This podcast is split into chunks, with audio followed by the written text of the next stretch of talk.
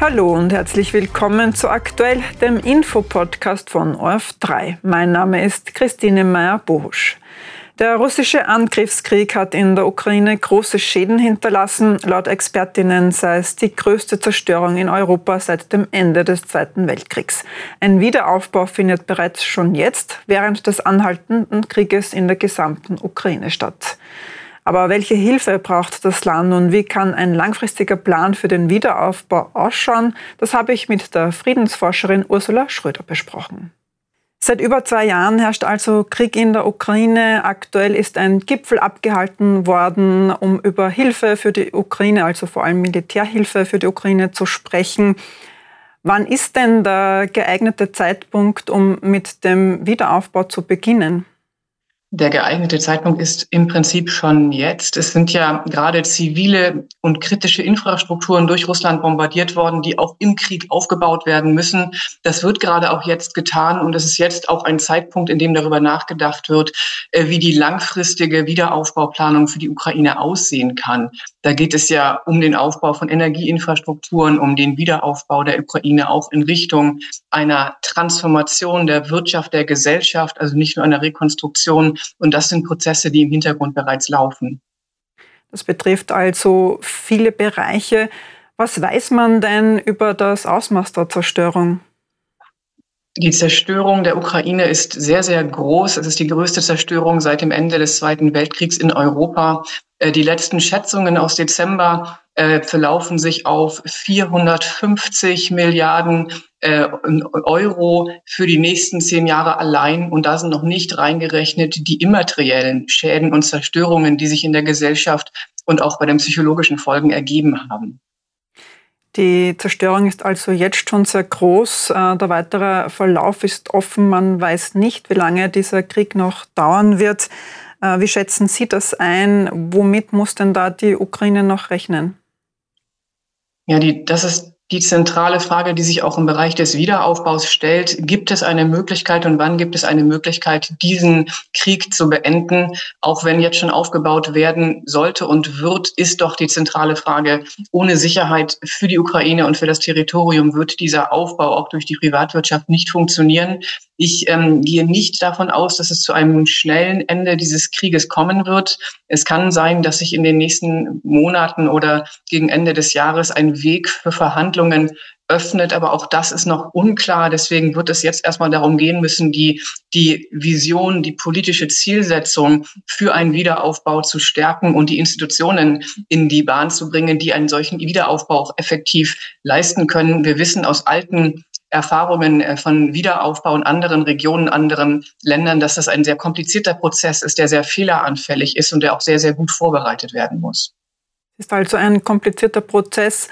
Worauf wird es denn dann ankommen? Was sind denn die wichtigsten Punkte?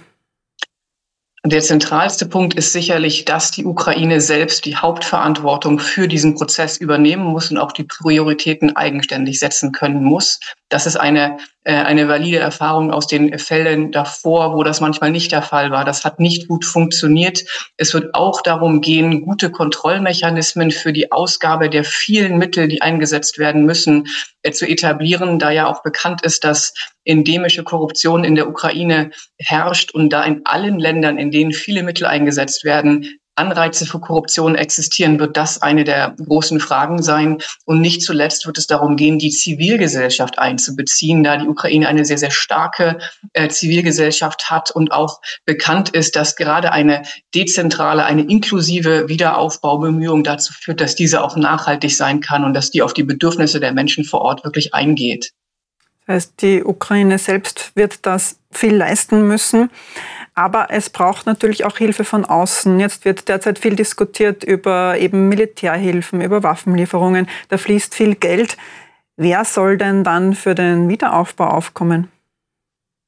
Momentan sind das vielfach die europäischen Staaten, die diesen Wiederaufbau finanzieren. Und es gibt aber auch eine, eine Agentur, einen Multi-Donor Trust Fund, der in dem Bereich aktiv ist, also eine Geberplattform internationaler Hilfen, in denen verschiedene internationale Banken und internationale äh, Förderer einzahlen können. Ein Großteil der Unterstützung des Wiederaufbaus wird voraussichtlich aus dem privaten Sektor kommen werden. Und dieser private Sektor muss dafür natürlich auch motiviert werden und auch Grenzen gesetzt bekommen, was ein guter Wiederaufbau ist.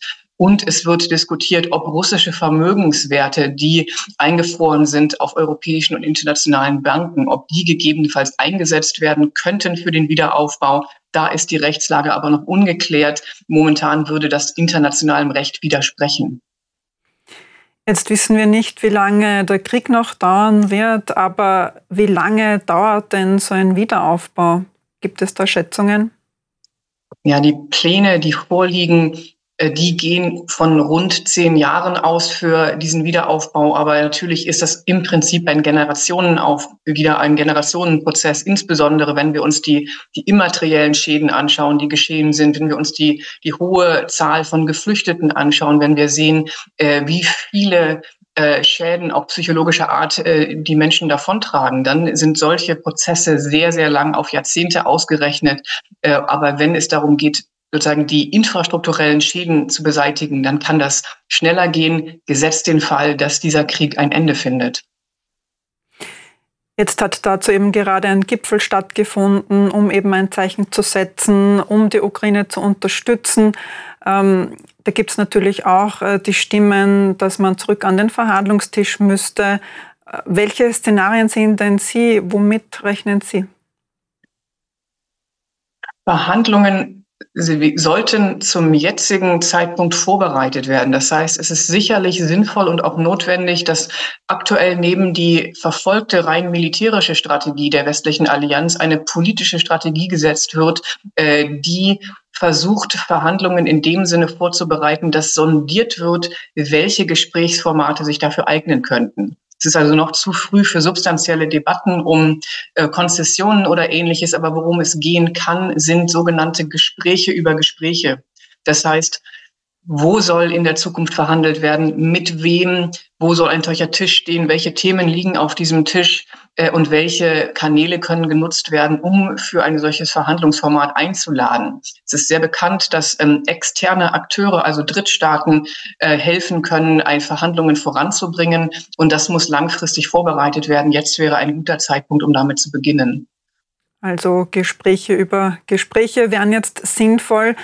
Ähm, die Sorge wächst, äh, dass die USA als äh, Unterstützung für die Ukraine bald wegfallen wird. Äh, welche Rolle muss dann Europa übernehmen? Europa wird eine sehr, sehr große Rolle übernehmen werden. Wir werden ja erst nach den amerikanischen Wahlen im Herbst wissen, wie die Zukunft der amerikanischen Unterstützung aussehen wird. Aber Europa wird sich darauf einstellen müssen, einen Großteil der Unterstützung der Ukraine selbst zu übernehmen. Das wird eine Mammutaufgabe, da es dann eben nicht nur um die militärische Unterstützung geht, die ja schon schwierig genug ist, wie wir zurzeit sehen, sondern auch um die ökonomische äh, Unterstützung und die politische Integration der Ukraine in gegebenenfalls die Europäische Union. Das sind sehr große Herausforderungen und momentan ist äh, der Lösungsweg hier noch nicht ganz klar definiert.